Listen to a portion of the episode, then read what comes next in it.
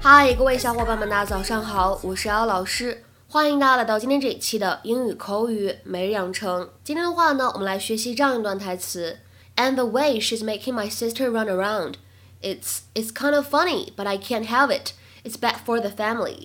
And the way she's making my sister run around, it's it's kind of funny, but I can't have it. It's bad for the family. And the way she's making my sister run around, it's it's kind of funny, but I can't have it. It's bad for the family. 她把我妹妹耍得团团转的样子，其实还挺好玩的，但是呢，我受不了，毕竟呢，她是我的家人。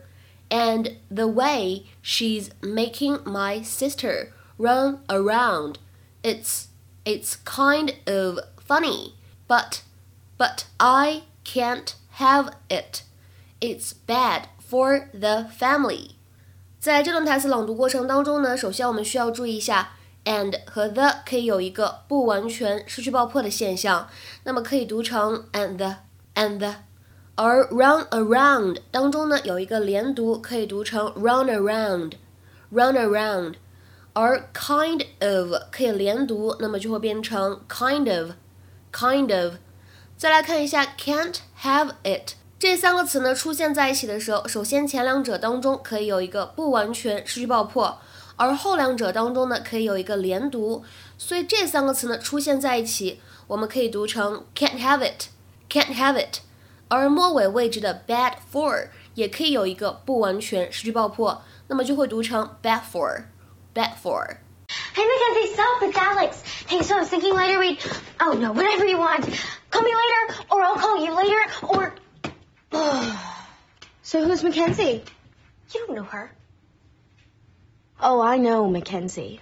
Cute, popular. I am Mackenzie. I invented Mackenzie. And the way she's making my sister run around, it's it's kind of funny, but I can't have it. It's bad for the family.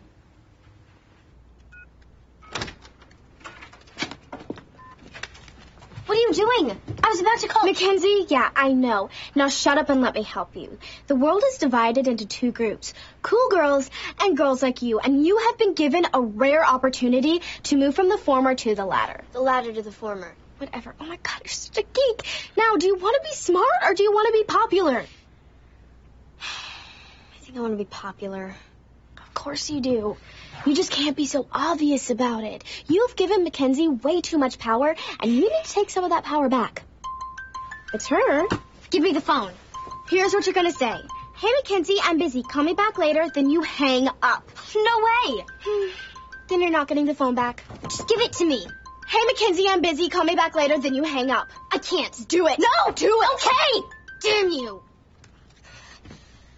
Hey, Mackenzie, I'm busy. Call me back later. That was hard. If it was easy, everyone would be popular. 今天节目当中呢，我们重点来学习的这样一个动词短语就是这个 run around，它的字面意思呢，看起来表示的是跑来跑去，对吧？那么这个意思呢，其实也可以使用的。比如说，举一个例子，We took the kids to the park so they could run around for a couple of hours. We took the kids to the park so they could run around for a couple of hours. 我们呢，把孩子们带到公园去了，这样他们就能够跑动玩耍几个小时。那么这样一个动词短语 run around，我们经常会用它的引申义，表示忙得团团转，特别匆忙、特别慌乱的一种状态。If you run around, you go to a lot of places and do a lot of things, often in a rushed or disorganized way. 下面呢，我们来看一些例子，比如说第一个， 我要累死了，一早晨呢，我都忙得团团转。I'm exhausted. I've been running around all morning. I'm exhausted. I've been running around all morning. 那么再比如说，I've been running around all afternoon getting things for Carol's party tonight. 今天一下午呢，我都在为了 Carol 今天晚上的派对而忙活。I've been running around all afternoon getting things for Carol's party tonight. 那么如果我们在这样一个动词短语 run around 后面呢加上 with，这样一个动词短语什么意思呢？Run around with 经常用来表示社交或者说结交什么什么样的伙伴，to associate or engage in activities with someone or something。比如说，我不喜欢你最近结交的那些伙伴，他们呢会对你产生不好的影响。I don't like the people you've been running around with. They are a bad influence. I don't like the people you've been running around with. They are a bad influence. 那么今天的话呢，请同学们尝试翻译下面这个句子，并留言在文章的留言区。I am so tired of running around carting children to various places.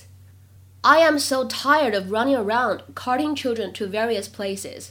这样一个句子应该如何来理解呢？期待各位同学的踊跃发言。我们今天节目呢就先讲到这里了，拜拜。